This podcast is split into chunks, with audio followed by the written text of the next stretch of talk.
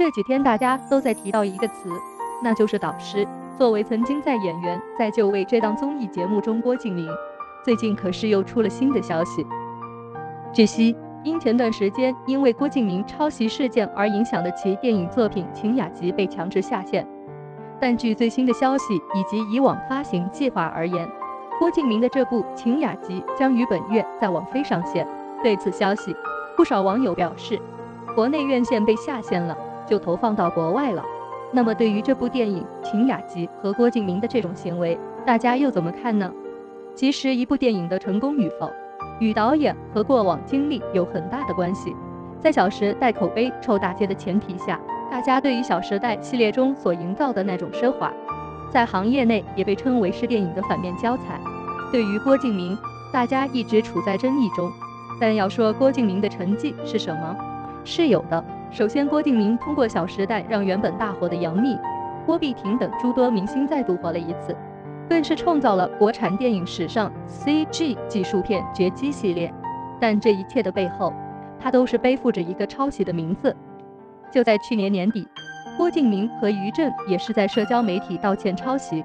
为什么时隔这么多年他才道歉？是因为今年的版权规章制度更为完善了，如果他不道歉，将会有法律的制裁。但是在网友而言，郭敬明的道歉并非得有诚意的，或者说是迫于某种压力才道歉的。大家表示不接受道歉。在他道歉的这个关口，正赶上郭敬明的新作《晴雅集》上映，当然口碑也是很一般了。毕竟大家对于抄袭一向没有好感，后来在广电的严厉打击之下，这部电影被下线，而影视作品从艺人员的素质和品德再度被提了出来。郭敬明算是彻底凉凉。回到话题点，我们所言的郭敬明的《晴雅集》将上线网飞，这个发行计划是之前定好的，在计划内的。那么，在国产电影市场受到封杀排斥的郭敬明，会依靠国外的电影市场吗？如果这部作品在国外播映了，那么这又会是一个什么结局呢？《晴雅集》不得不说，比起游戏原作品而言，已经修改的面目全非了。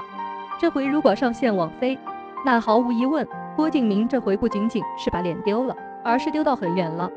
纵观我们的电影市场，对于抄袭、劣质作品的打击一直是存在的。只要是抄袭，那么这个人就失去了本有的道德底线。郭敬明靠着文学作品火起来，但他心很大，没有任何导演基础的他，却成为了导演。不得不说，真敢玩啊！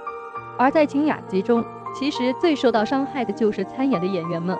这部作品算是一个污点了。据之前网飞爆出消息，已经买下了《晴雅集》的全球版权。这部作品适合传播吗？郭敬明目前的做法其实是在跟国产电影的体制抗衡，自认为你给下线，我自有过墙踢的这种想法。对郭敬明抄袭，其实已然彻底凉凉。但如果说《晴雅集》这部作品上线，而且之前抄袭的事情自己还没有反思的话，那么他在这个圈子的路。也就不远了。正如跟之前和作者庄宇道歉之后所达成的将成立反剽窃基金，如今也没了后话。人的本质多年前就已经决定好了，想要进行改观，这是一件很难的事情。娱乐圈中有人在踏实的创作，有人在玩弄心眼。娱乐圈就是一个众生相，在这里什么样的瓜你都会碰到，什么样的人你都会看到。那么问题来了，对于郭敬明的《晴雅集》在国外播映。你是否赞同呢？